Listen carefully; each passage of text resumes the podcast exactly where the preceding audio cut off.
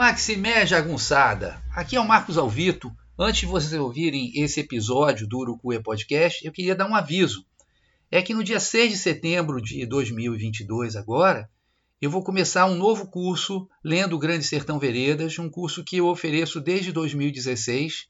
Já tive várias turmas e a gente vai do primeiro até o último parágrafo do livro, lendo e comentando todas as passagens do livro vocês têm um amplo material didático com mapas, esquemas, vídeos, enfim, é um, é um curso é, com duas horas semanais, com um pequeno intervalo de 10 minutos, sempre das 19 às 21 horas, e vai ser às terças-feiras. A gente vai lendo, vai mastigando o livro do jeito que o Rosinha queria que a gente fizesse.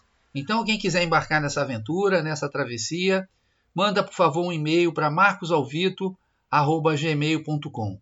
marcosalvito@gmail.com.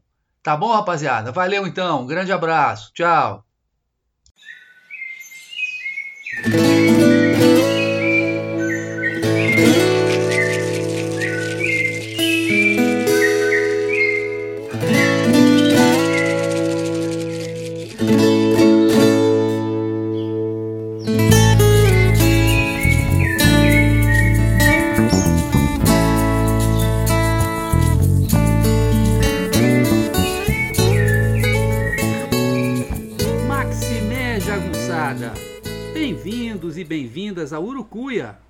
Um podcast feito para te ajudar a ler Grande Sertão Veredas e outras obras do nosso amado João Guimarães Rosa. Eu sou o Marcos Alvito. Maximé Jagunçada! E aí, queridos? Tudo bem com vocês? Espero que sim.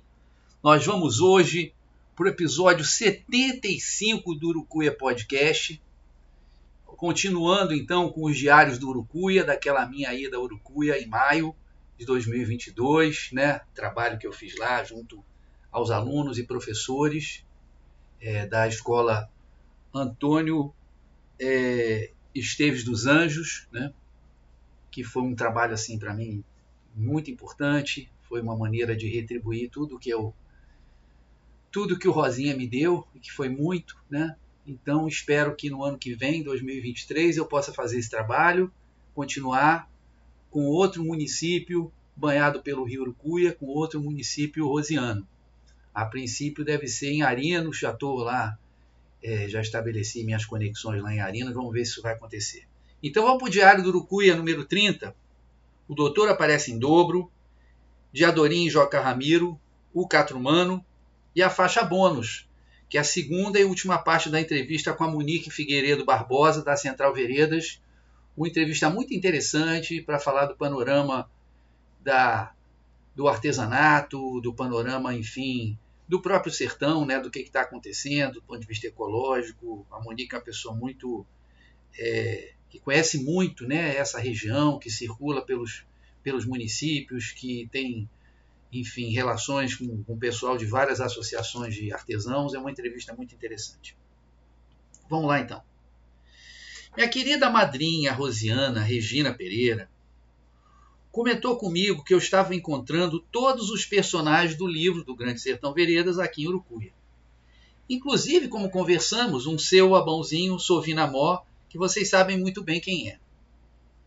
Riobaldo de Adorim apareceram em grande estilo, por exemplo mas estava faltando o doutor. Claro que eu seria um candidato ao posto, mas prefiro declinar. Meus alunos me chamam de Zé Bebelo, menos pela coragem que não há, do que pela furiosa vontade de viver e aprender, e também pelas bizarrices. Mas o doutor, quem seria? Aguardei com paciência Rosiana, já que Deus é paciência, como ensina Riobaldo no Grande Sertão. Hoje aconteceu um milagre. Tivemos café da manhã. Micaela estava de tão bom humor que fez até suco de maracujá, o meu preferido. E recebi a resposta à pergunta: O doutor, quem será? Quando vai aparecer? O doutor se multiplicou por dois, na pessoa de um paranaense e uma norte-americana, um casal de geólogos que veio estudar as formações rochosas de Santa Fé de Minas até Urucuia. Passam o dia nas ravinas, quebrando pedra, para depois escreverem suas teses de doutorado, outra pedreira. Passei a eles as dicas da vereda da Mutuca e do rio Urucuia. Depois os vi saírem com suas pesadas mochilas e seus instrumentos de trabalho. Fazem a coleta nas ravinas, ou seja, nos barrancos.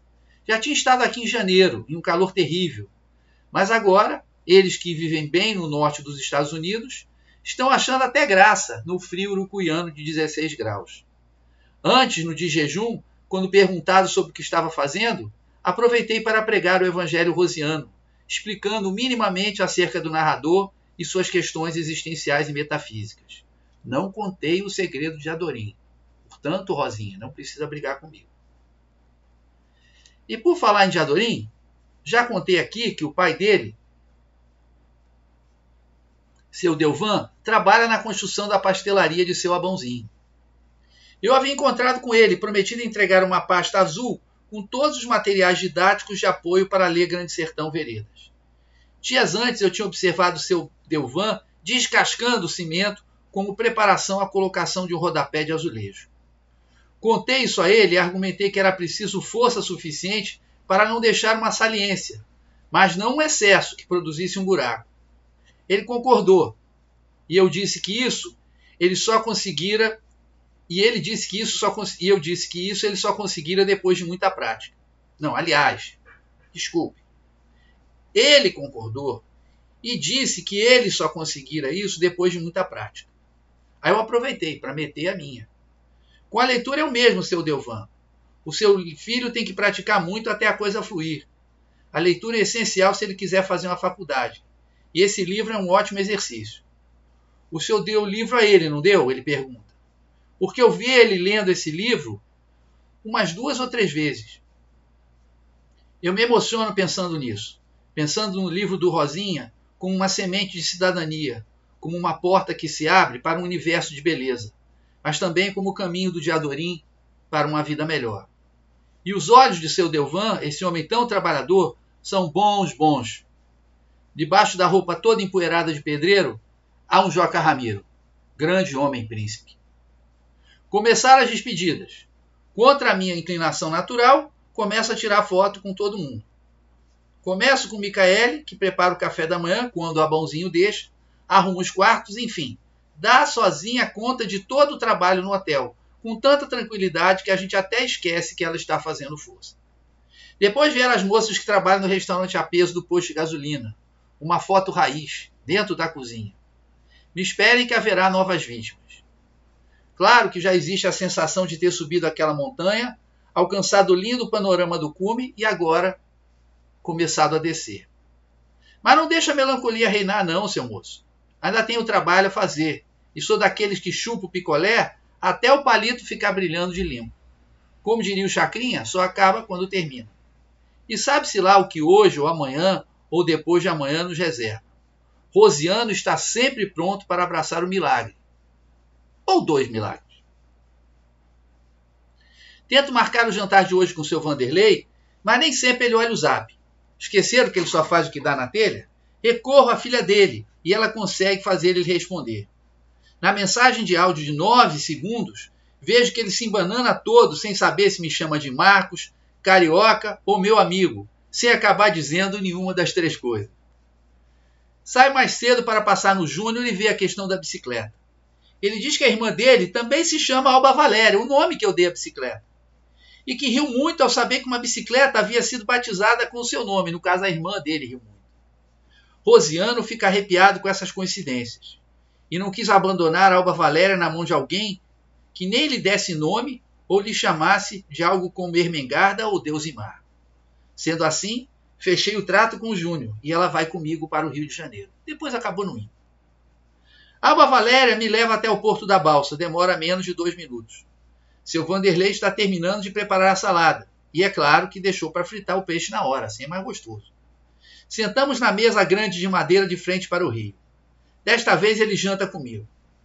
O feijão estava divino, sem nada adentro afora o tempero.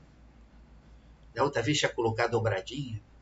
Seu Vanderlei, além de tudo que eu já disse, é o motorista mais antigo da prefeitura é convocado, sobretudo, para levar pessoas que precisam de tratamento médico em Belo Horizonte. Amanhã levará uma senhora e vai aproveitar para visitar sua mãe e seus irmãos. Quando estávamos no começo da conversa, ainda ligando a nossa máquina de risadas, chegou mais um personagem, desta vez indesejado, um catrumã. Barba cerrada, voz esquisita, logo perguntou a seu Vanderlei onde estava a cachaça, meteu a mão e pegou um pedaço de peixe. Minha simpatia, entre aspas, por ele foi instantânea.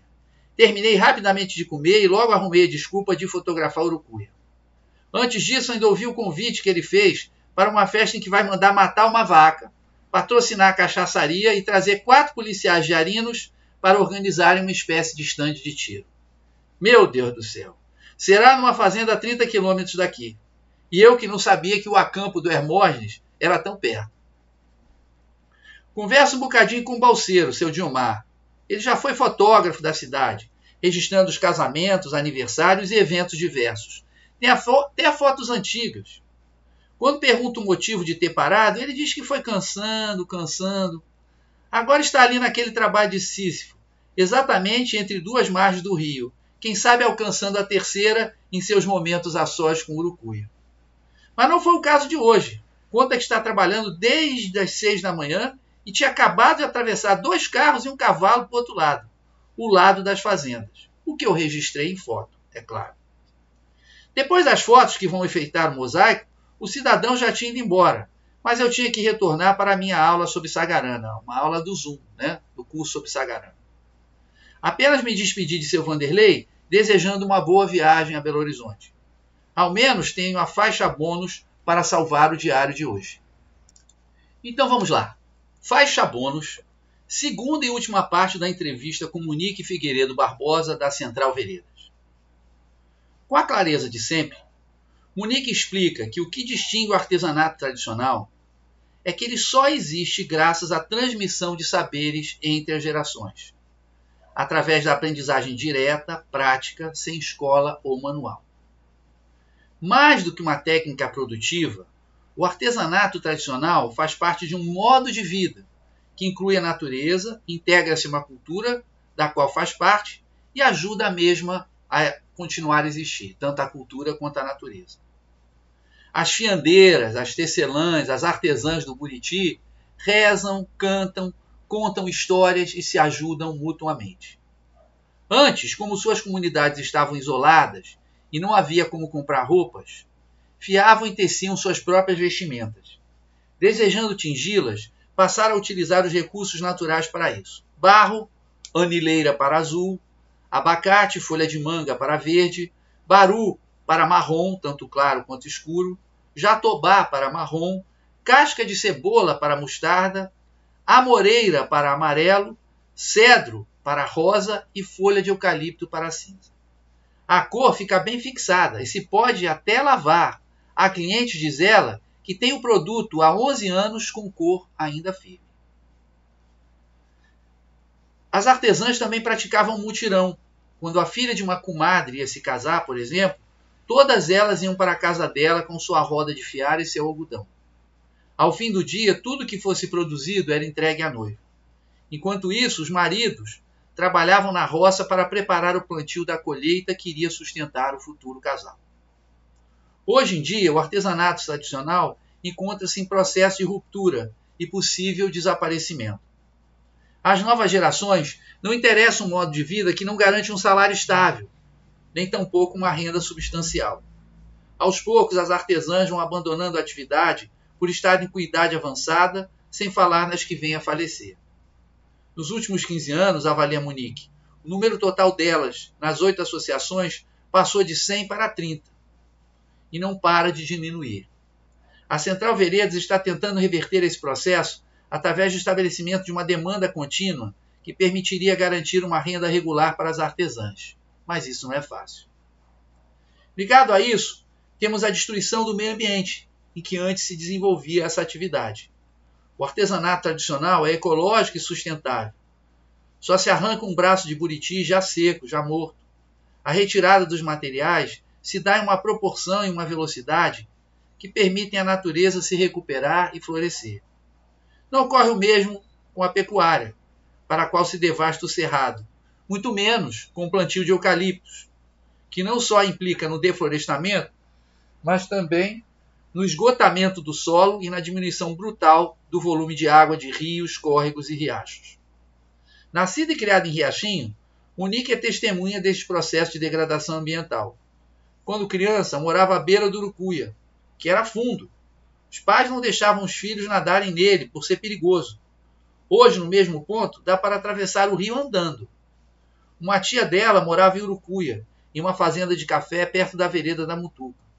A vereda da Mutuca antes era funda, na prática uma lagoa, com buritis em volta. Hoje a água bate no joelho. Já construíram casas e até uma churrasqueira em torno da vereda. Falta total de respeito. Na verdade, falta total de respeito e suicídio em termos de meio ambiente. Ela diz que há pivôs de irrigação por toda parte, alguns com até um quilômetro de comprimento. Eles sugam continuamente a água dos rios, riachos e veredas. E também as fontes. Há árvores feitas murici que praticamente desapareceram, quando antes qualquer criança andava, encontrava e comia o fruto. Sua filha hoje desconhece o que seja o murici. Mas também houve melhora, sobretudo no aspecto educacional. Antes, para fazer o curso superior, tinham que ir a Brasília. Agora há cursos bons, como agronomia, no próprio Instituto Federal sediado em Arinos, sem falar em inúmeras faculdades em Unai, a menos de 150 quilômetros. Dá até para ir e voltar no mesmo dia. A maior esperança talvez resida no baru, uma castanha natural da região, muito saborosa, semelhante não na aparência, mas no gosto à castanha de caju. E com uma diferença: o baru tem o maior teor proteico de todas as castanhas brasileiras. Tem tanta gordura que de início os pais não deixavam os filhos comerem por acharem que o baru agravava as feridas. Dizer, o sujeito tinha uma ferida, comia o baru e a ferida ficava aberta. Hoje, essa castanha é exportada para os Estados Unidos e Canadá pela Copa Base, uma, uma cooperativa de agricultura familiar. Já até uma companhia norte-americana explorando, inclusive no sentido ruim do termo, pagando valores muito baixos, a sua comercialização. Sorrindo, Munique diz que o baru tem outras propriedades, sendo chamado até de o Viagra do Cerrado. Verdade ou não, o fato é que tem dilatado a renda de muitos pequenos proprietários, que hoje conseguem de 3 a 4 mil reais por mês. Localmente, isso é dinheiro. Cito o exemplo de seu Chiquinho de Riachinho, cuja família antes vivia do Bolsa Família, do programa do governo. Com o dinheiro proveniente da venda do Baru, seu Chiquinho pagou o casamento da filha, conseguiu com que os filhos não fossem embora, porque muitos vão para Brasília, e sim continuassem a trabalhar com ele. Outro exemplo bem sucedido. Hoje a Copa Base vende seus principais produtos em todos os supermercados Carrefour de Brasília. Açúcar mascavo, farinha de mandioca orgânica e polpa de frutas locais com 100% de fruta sem adição de água ou açúcar. Nas escolas da região, aliás, o suco feito destas polpas é parte integral da merenda. Pode ser que o desafio seja enorme, talvez intransponível, mas ao conhecer Monique e o trabalho da Central Veredas, tenho certeza de que a luta está em boas mãos. Bom, esse foi então o episódio 75 do Urucuia Podcast. Eu acho que a gente tem ainda mais seis diários do Urucuia. Depois a gente vai voltar à publicação normal acerca das obras do, do Guimarães Rosa. Tá ok? Então é isso, rapaziada. É isso. Agora, né? Vocês vão ficar é, com a linda música Acordais do meu amigo Alex Delfim Rocha e da moça de voz cristalina, é mesmo, a Joyce Carvalhais. É isso. Maximeia Jagunçada, um abraço, tchau, beijo.